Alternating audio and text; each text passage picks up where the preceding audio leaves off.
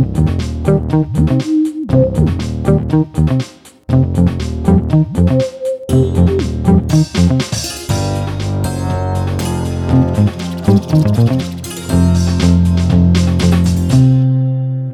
Всем привет! Это подкаст Soundstream Дневники Лоры Палны. Меня зовут Маша. А меня зовут Митя. Митя, я так рада видеть тебя. А уж я-то как тебя, А знаешь, солнышко. почему я рада? Потому что мы сегодня опять расскажем очередную страшную криминальную историю. Очень страшно. Да, напомним, что мы в нашем подкасте изучаем такие одиозные, странные, скандальные истории серийных убийц и маньяков э, в Ой. России и за границей. Ой. Вот Митя аж задрожал. Ой, очень страшно. Пытаемся рассказать их друг другу так, чтобы было интересно не только нам двоим, но еще и э, вам, наши дорогие слушатели. И, собственно, пытаемся разобраться, почему, зачем, с какого люди начинают наступать на скользкий путь преступлений. Да, психология маньяка, серийного убийцы — это всегда очень любопытно. Всегда возникает большое количество вопросов, почему люди делают действительно то, что они делают. Да. У меня к тебе провокационный вопрос, Митя. Проверим Поехали. твою эрудицию. Знаешь ли ты что-то о женщинах, которых приговорили к смертной казни в Советском Союзе? Скорее всего, они точно были, но вот точное количество я не знаю.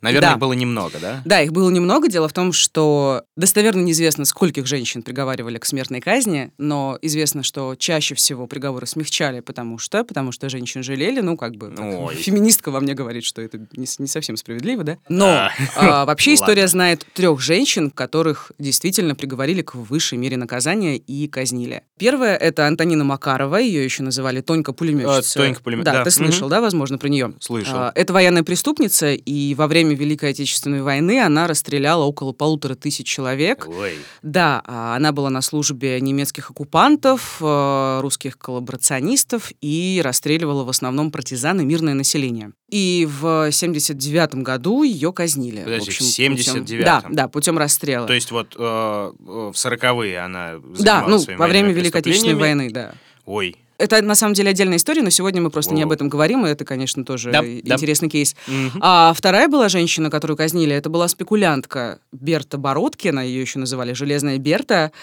А, эта женщина была супер предприимчивая, она была руководительницей треста ресторанов и столовых в Геленджике.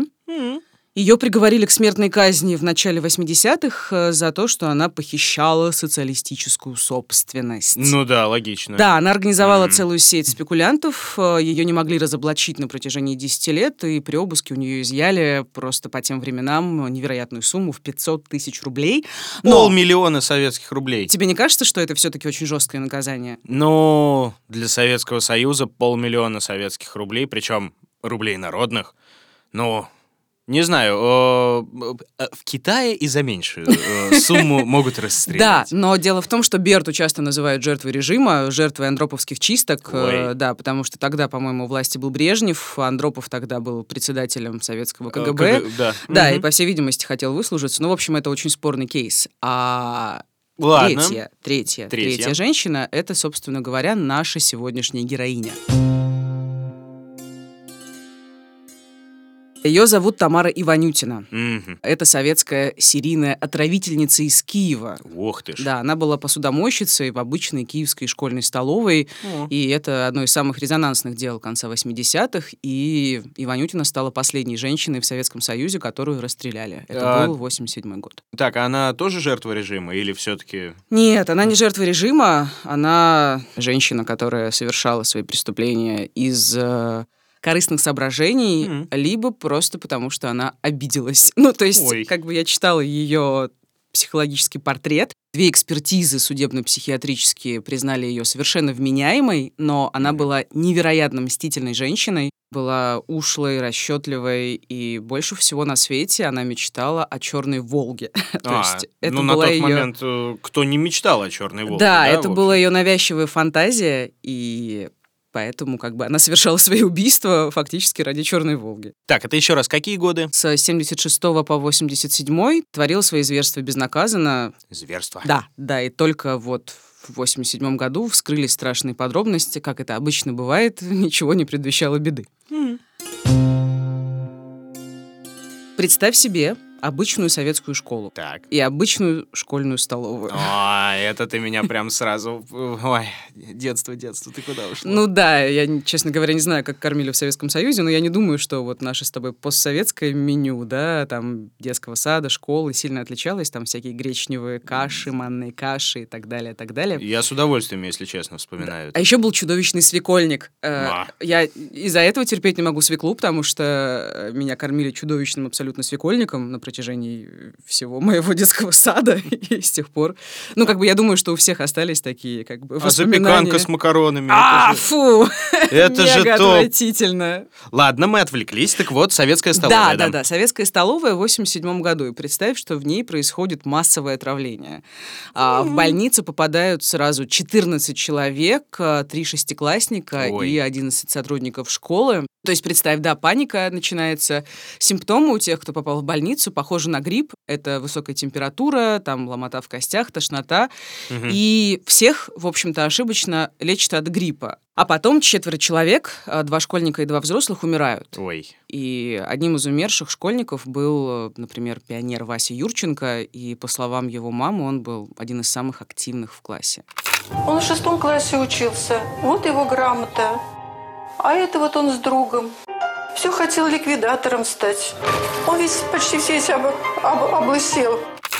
Облысел. Да, Подожди, а, э, а как вот? как бы Обычное пищевое всех- отравление да, или что? обычно Это- всех лечили от гриппа, да, всех Мгм. начали лечить от гриппа, потом э, у людей начали выпадать волосы, начали прорабатывать варианты, связанные с какой-то радиацией, тем более А, вот. Чернобыль произошел всего год назад, и поэтому думали, что, может Ну да. быть, какие-то привезли из зоны отчуждения, там, Мгм. зараженные радиацией продукты и так далее. А Киев, это же недалеко тоже, да. Ну, соответственно, да, представь, да, панику какую. И в школу приходили бесконечно со счетчиками Гейгера, все время там вообще все переживали, вмешивались прокуратура, партийные органы, там прорабатывали десятки версий, родители запрещали своим детям есть в школьных столовых. Ну да. Ну и поначалу упирали все-таки на грипп. Ну вот как бы это такое упрямство, знаешь. Всё э, ещё, э, да. Да, может быть.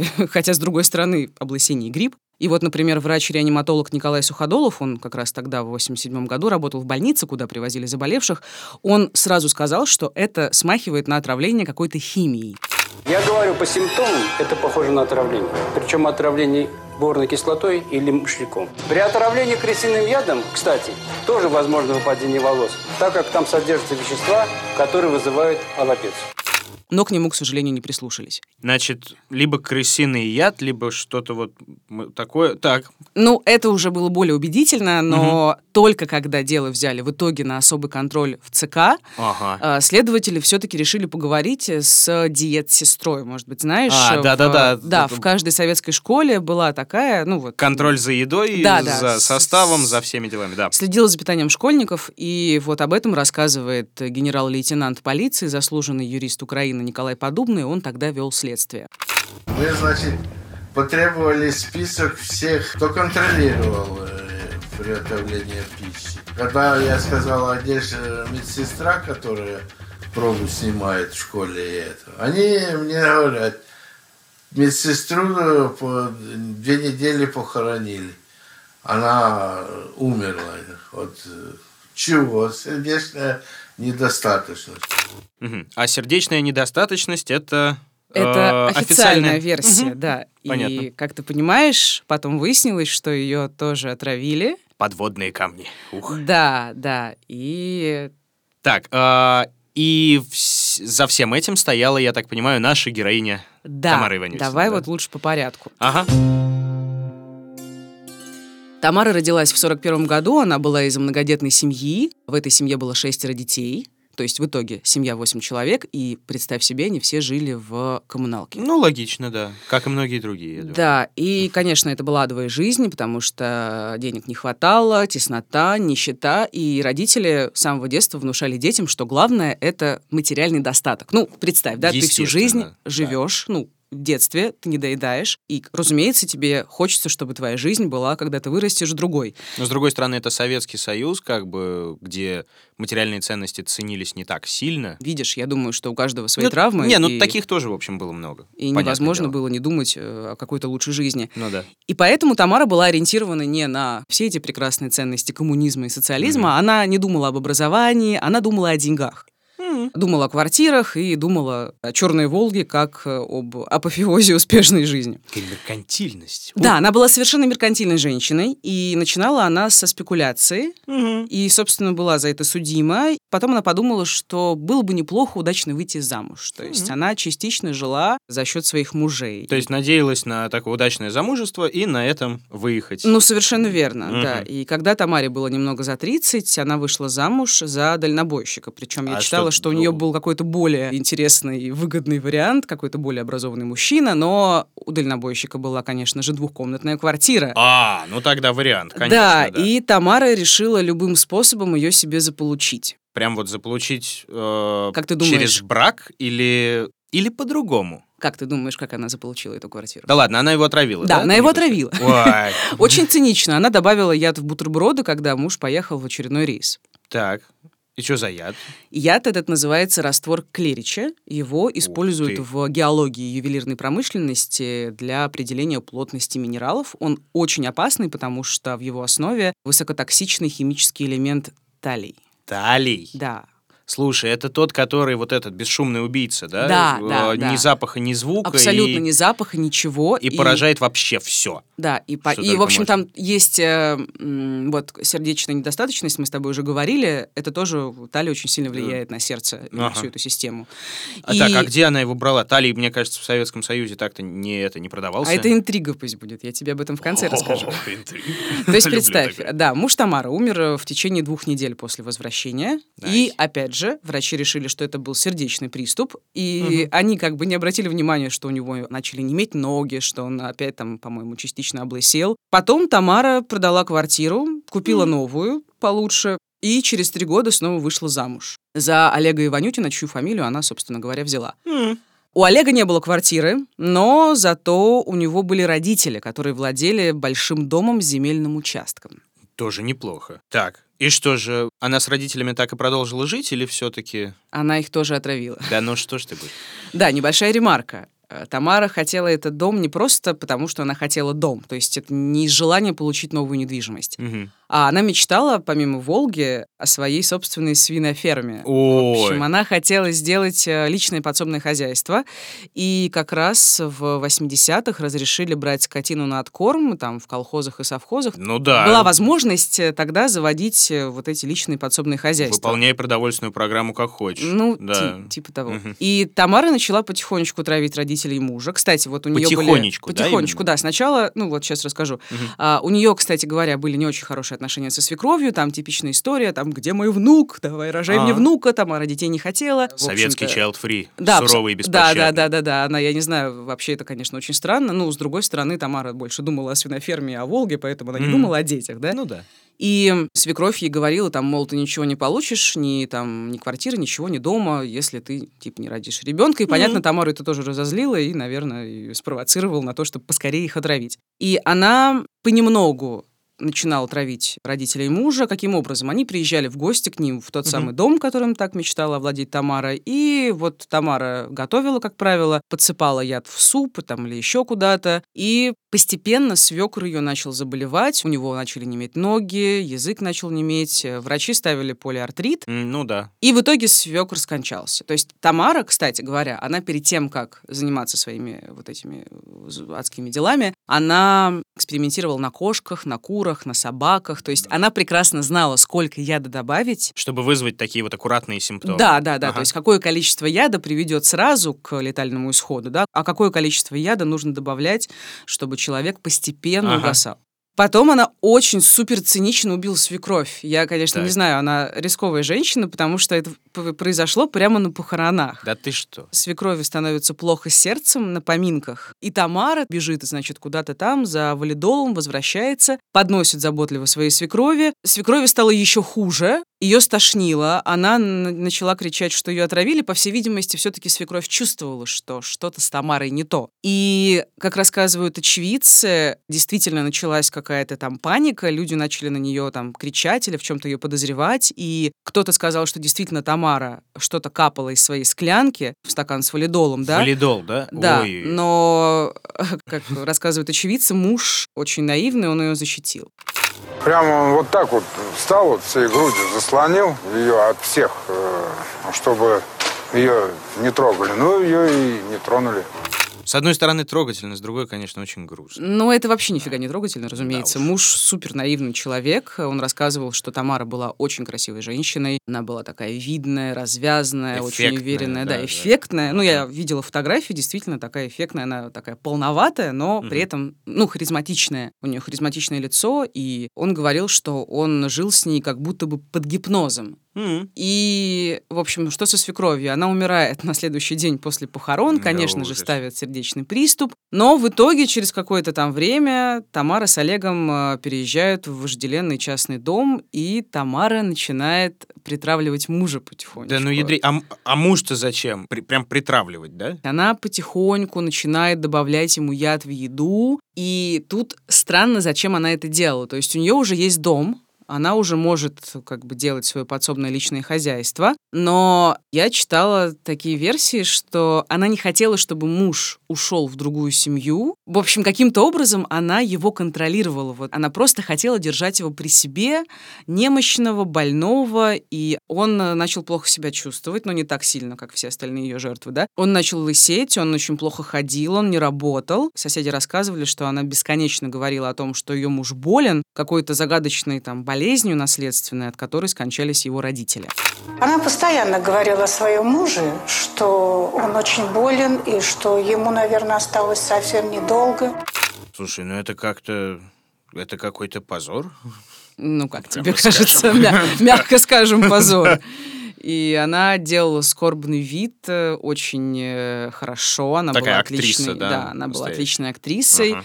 И опять же, Олег рассказывал, что она о нем заботилась, но Олег ее муж, что она ездила с ним по врачам. Она по врачам? С... Да, при всем при... Ой. Она, она вела себя в этом смысле очень-очень образцово. И как бы я, опять же, как я уже говорила о ее мотивах, что она держала его при себе. Но и... отравить на совсем она его не хотела. Ну, пока нет, очень ага. странно. Ну, могла бы на самом деле, да, сказала бы, вот, я вам говорила, угу. что он болен, я вам говорила, что у него наследственная болезнь, да, и так далее. Потом, собственно, она устроила хозяйство, как и хотела. Она угу. разводила там свиней, кур, кроликов, продавала мясо и все время откладывала деньги на эту свою волку. На волку, понятно. И да. ради этого своего зверинца, да, ради своего хозяйства, она и пошла работать вот в школьную столовую посудомойщицей, ну и кухаркой она там совмещала. Ну, она и посуду мыла, и ага. помогала на кухне. А, дай угадаю, объедки. Да, ага. совершенно верно. Ей ну, нужно да. было чем-то кормить своих животных. А из столовой можно было уносить сколько угодно отходов. То есть вообще, по идее, все отходы должен был кто-то забирать, какая-то служба, угу. но, по всей видимости... Но все разносили, Ну да, да, было. была возможность забирать. И... Тем более со своим подсобным хозяйством. Ну, конечно, конечно. Ну. Как вспоминал бывший следователь по особо важным делам прокуратуры Украины Алексей Баганец, Тамара все время после работы таскала огромные пакеты и ведра из школы. Я помню, в парке, где я с детьми играл в футбол, часто видел эту посудомойку, когда она тащила за собой возок, и на нем стояли э, такие чаши, я так понял, с отходами из школьной столовой, и она тягала туда мимо нас э, в частный сектор. Хорошо, понятно. Она устраивается на работу, она таскает отходы. А вот э, все эти смерти, отравления там учителей, э, диет сестры, школьников, это все было Зачем? Ну, как я уже говорила, она была помешана на своей ферме.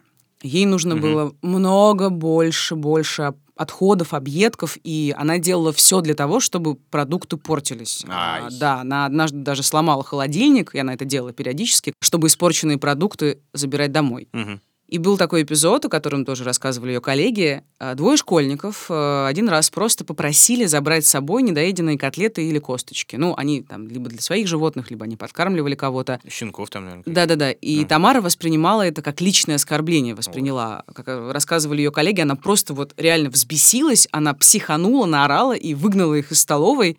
Но это еще было до массового отравления, о котором я говорила в начале. Но вот этим школьникам, которые просто ее взбесили, она тоже добавила школьникам, как потом выяснилось, мизерную порцию яда в тарелке. Талия было совсем немного, они выжили, но тем не менее, то есть здесь нет Вижу. корысти. То есть Ну да. здесь она просто их Просто притравила, обиделась, да. просто потому что она вот такая Ну сама да. по себе. В целом у Тамары, как рассказывали, был довольно мерзкий характер. Она часто вела себя грубо, непрофессионально, и ее там несколько раз чуть не уволили. М, И лично для меня это странно. То есть она перед мужем разыгрывает великую любовь и заботу, да? Почему бы в школе не вести себя как надо? Ну, тут, да, не знаю, такой...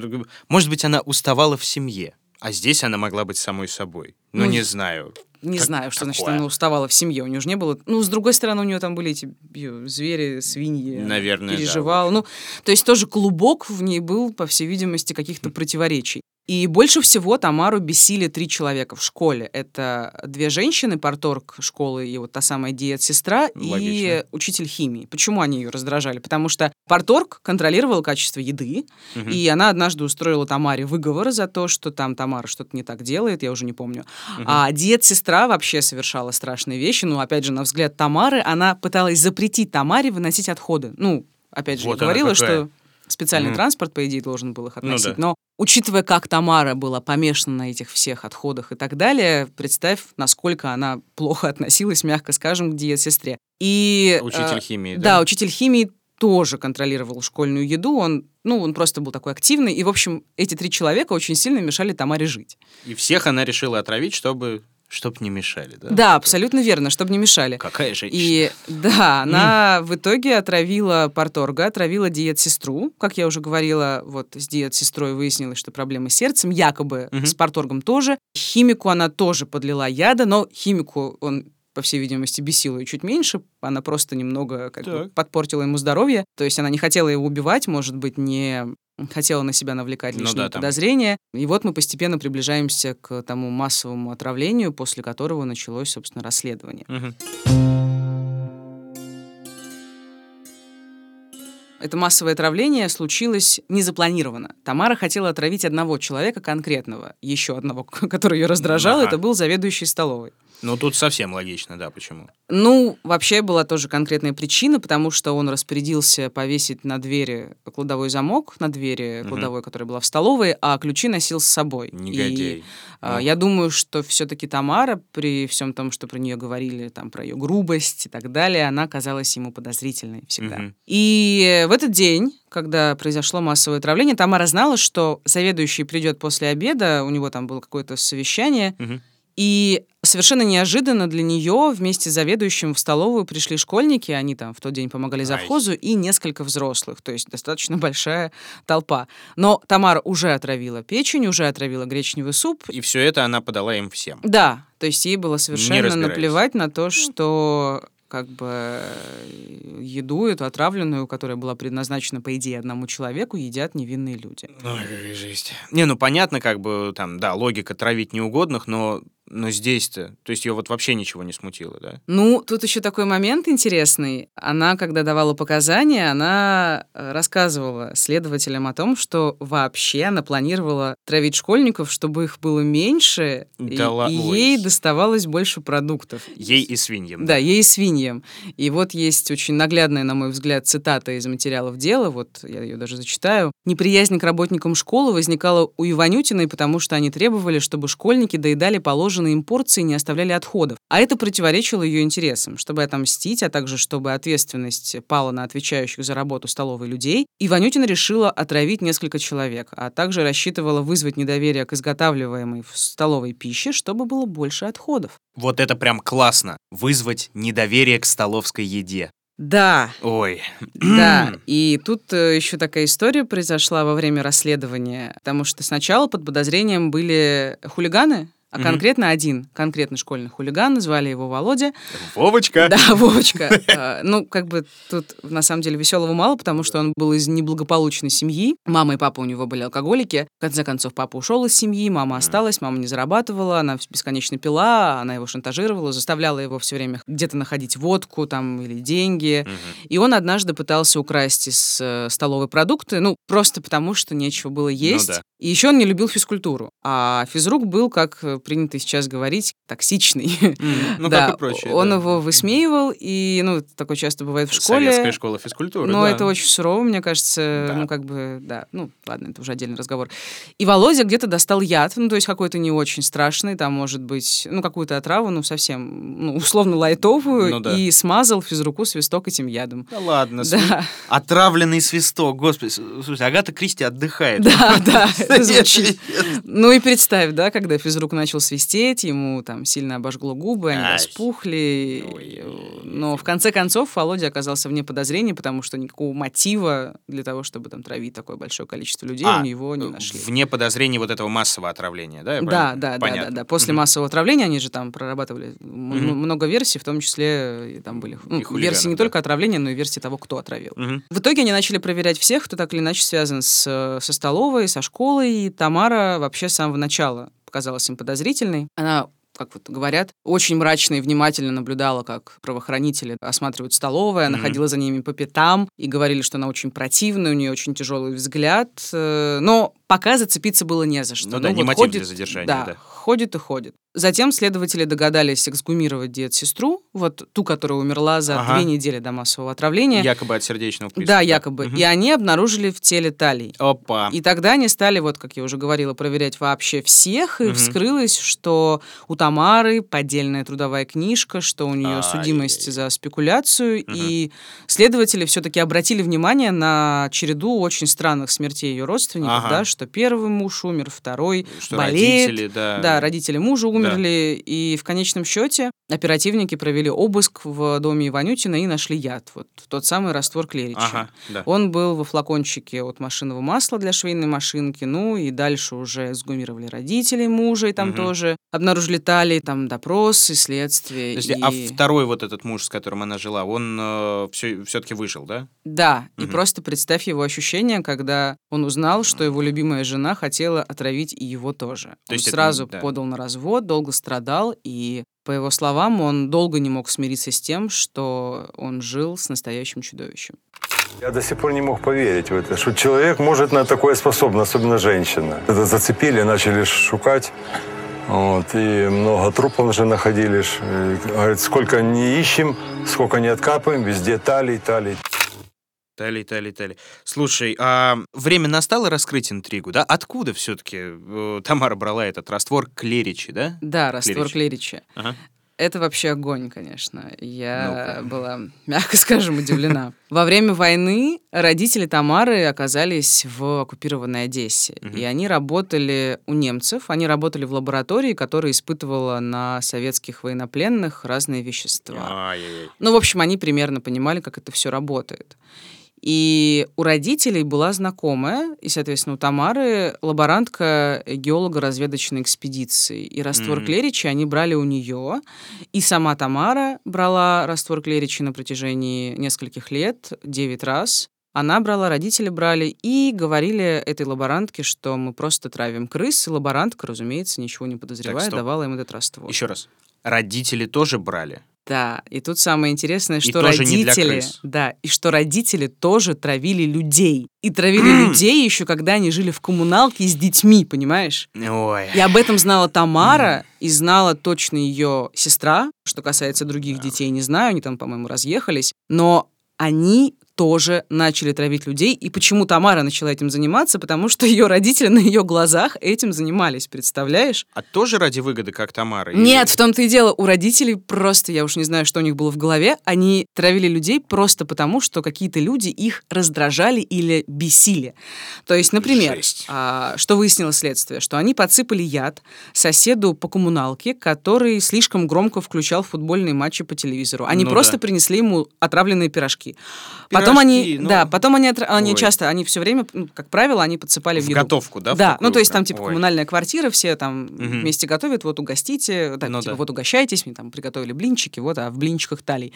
Потом, значит, какая-то соседка сделала им замечание за лужу в туалете, и они тоже решили ее отравить. Ну, действительно. А потом был еще один эпизод, тоже показательный, ну, показательный в контексте их психологии. Мать семейства тяжело заболела. Но она не умерла, просто долгое время тяжело Мгм. болела, и все опасались за ее жизнь. Отец очень переживал, и к нему в этот момент приезжает родственница, Мгм. ну, чтобы там помочь, утешить, Ну все да. такое. И она неудачно ляпнула, что, мол, стоит готовиться к похоронам. Ай-яй-яй-яй. И отец ужасно разозлился Ну и да. подмешал ей талий в самогон, который они вдвоем пили, и эта родственница в итоге умерла.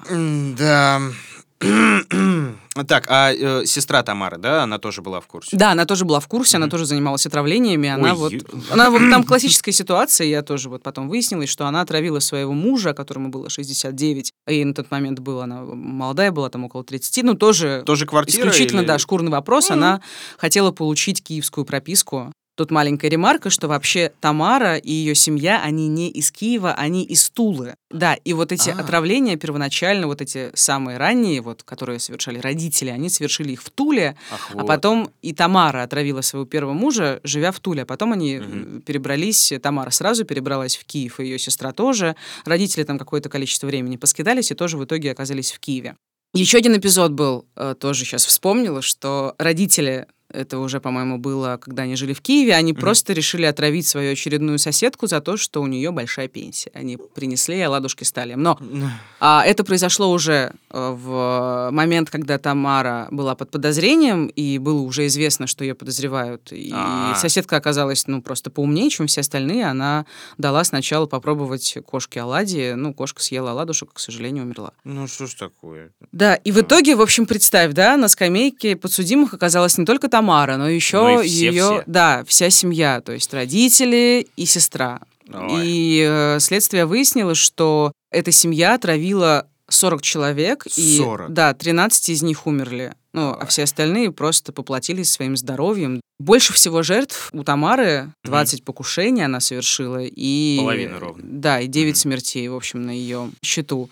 И следствие было супер драматичным. э, Там на очных ставках муж Тамары бросался на нее с кулаками, угрожал разорвать. Ну, я ну, Ну да. представь, да, в каком он был состоянии. конечно. Потом, э, когда Тамару и всю ее семью заводили в зал суда для оглашения приговора, там в зале кричали «ведьма», «убийца», Мгм. там, ну, в общем, Дети как, как обычно. Конечно, дети Да. пострадали, и, конечно, все очень эмоционально реагировали. И вот на момент поимки Тамаре было, ну, не поимки, Мгм. а оглашения приговора, ей было 45 лет. И в итоге отцу и матери Тамары дали по 13 и 10 лет Мгм. тюрьмы. Им было там обоим под 80, и они умерли на зоне. Ну а да. Нине 15 лет, она вроде отсидела, она на тот момент была молода, моложе Тамары, Мгм. и вроде она там куда-то пропала. Понятно. А Тамару приговорили к смертной казни через расстрел, и вот ее казнили в Киеве. А было что-то там, ну, она там какие-то последние слова говорила, раскаяние какое-то, нет?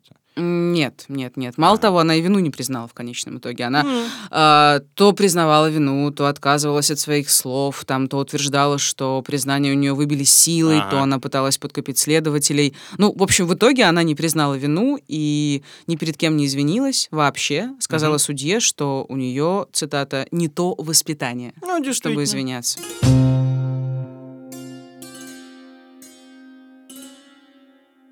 Да, вот такая история, Митя. Что ты об этом думаешь? Это АДОС, как минимум, да. Ну, мы про другие истории не рассказываем с тобой. Ну да, да, это, в общем, правильно. С одной стороны, это тоскливо, потому что дети пострадали. Да. Ну, как отец, я в целом довольно так криповенько отношусь к историям, где страдают дети в том или ином виде. И то, что меня больше всего зацепило, это то, что все эти убийства были сделаны ради фактически ради Черной Волги. Абсолютно верно. И вся эта свиноферма, например, да, ее, которую она так грезила долго, это тоже все было ради Черной Волги. То есть, как Ну бы, да.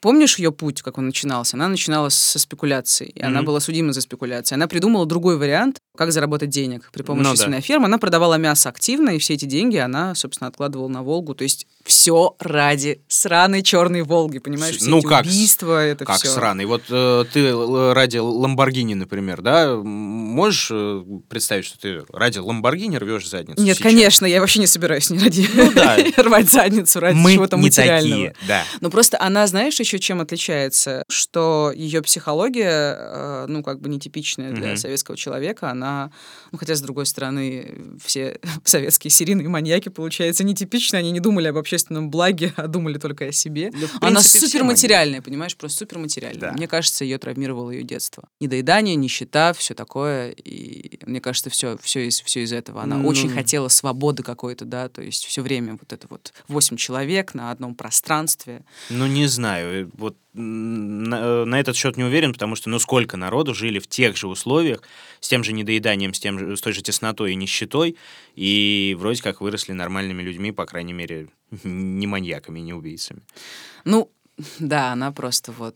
Ну, тоже травмированный человек, безусловно, Ну да. все травмированные. А с другой стороны, воспитание, да? Мне кажется, не было, не было такого воспитания. Вот у нее-то было такое воспитание, да? Ориентация только на материальное, ну и любовь к отравлениям, которая была семейной, например. Да, да, да. Я думаю, тоже- что это два мощных фактора. То есть она, получается, жила в адской нищете. Ну, не в адской, ну, просто вот в, в реальности, где ей не хватало, да, чего-то бесконечно. И видела, как родители занимаются впрямую отравлениями, не скрывая это от своих детей. То есть у нее в голове, по всей видимости, сформировалась такая ролевая модель, что Это так можно. норма. Да, так можно. А вы, друзья, по возможности избегайте этого. Хорошо? Я надеюсь, да, что никому в голову не придет брать у какого-нибудь геолога раствор клирича. Так ну что, ладно, да. Митя, в общем, такая была история. Это был подкаст «Дневники Лоры Палны». Меня зовут Маша. А меня зовут Митя. Подписывайтесь на уведомления, чтобы не пропустить новые случаи и новые подробности из мира криминала. Ну и слушайте новые выпуски нашего подкаста в мобильном приложении SoundStream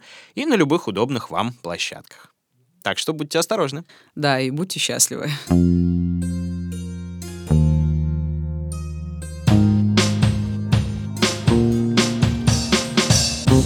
Над подкастом работали ведущие Мария Погребняк и Дмитрий Лебедев, звукорежиссер Евгений Дударь, продюсер Кристина Крыжановская. В подкасте использованы фрагменты программ НТВ «Следствие вели» и ТВЦ «Чудовище в юбках. Приговор».